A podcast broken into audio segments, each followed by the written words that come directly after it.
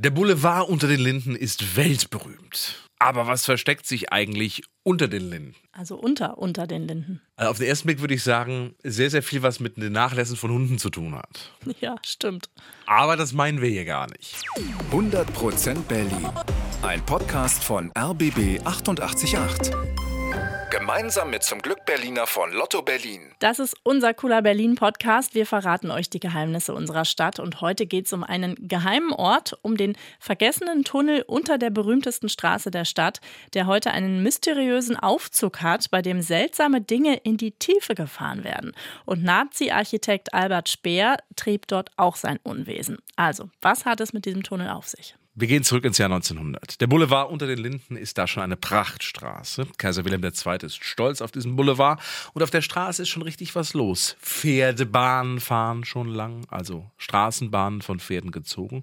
Und dann gibt es bald die ersten elektrischen Straßenbahnen. Ja, das Problem ist, die, diese neuen Straßenbahnen brauchen ja Strom und den kriegen sie durch eine Stromleitung, die über der Straßenbahn verläuft, kennen wir ja heute noch.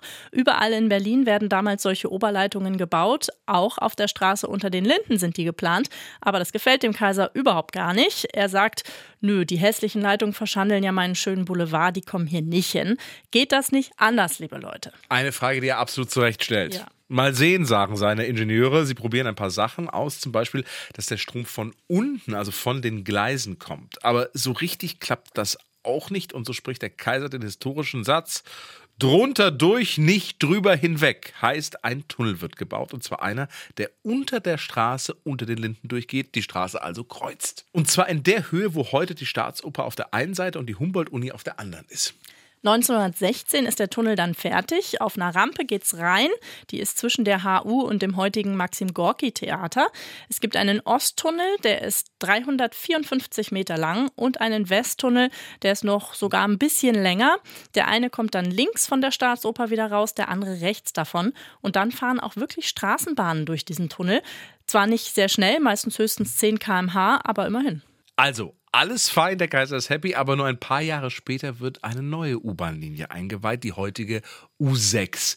Die fährt ungefähr diese Strecke, ist aber viel schneller und deswegen fahren die Berliner lieber mit der U-Bahn als mit der langsamen Straßenbahn. 1926 legt man den Westtunnel dann still, da fährt also nichts mehr durch, aber dann kommen die Nazis. Genauer gesagt Architekt Albert Speer.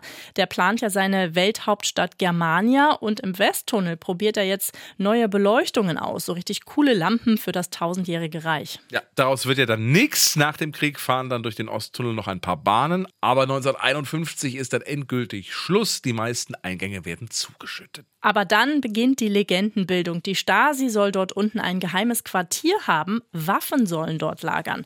Aber was ist dran an diesen Gerüchten? Nach der Wende dann große Spannung in der Abendschau damals heißt es. Bei der letzten Begehung im Mai blieb ein Raum verschlossen, der Schlüssel war auch nicht aufzutreiben. Da werden Journalisten und die neuen Politiker hellhörig. Was ist wohl hinter dieser Tür? Die Verstärkeranlage des polizeieigenen Fernmeldenetzes ist da unten. Sie dient dem operativen Fernsehen. Seit 1970 nämlich gibt es 20 Überwachungskameras an den wichtigsten Knotenpunkten zur Verkehrs- und Personenüberwachung. Also, die geheime Stasi-Zentrale war in Wirklichkeit ein Überwachungsraum für ein paar Verkehrskameras und Waffen gab es wohl auch keine, sondern die Volkspolizei parkte dort zu DDR-Zeiten ihre Autos. Ja, und in den 90ern wird es dann kunstvoll. Diverse Ausstellungen finden im Tunnel statt. Dann soll da mal ein Berlin-Museum rein.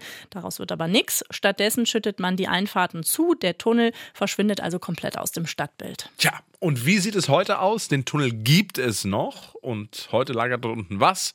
Genau, Theaterkulissen. Ja, das Maxim Gorki Theater nutzt den Tunnel als Abstellraum und die Kulissen kommen dort auf eine sehr coole Art und Weise hin. Und zwar hebt sich manchmal auf dem Platz vor dem Maxim Gorki Theater das Straßenpflaster wie von Geisterhand nach oben und ein Kasten aus Glas kommt darauf gefahren. Das ist eben der Lastenaufzug des Theaters, der fährt dann hinab in den Tunnel.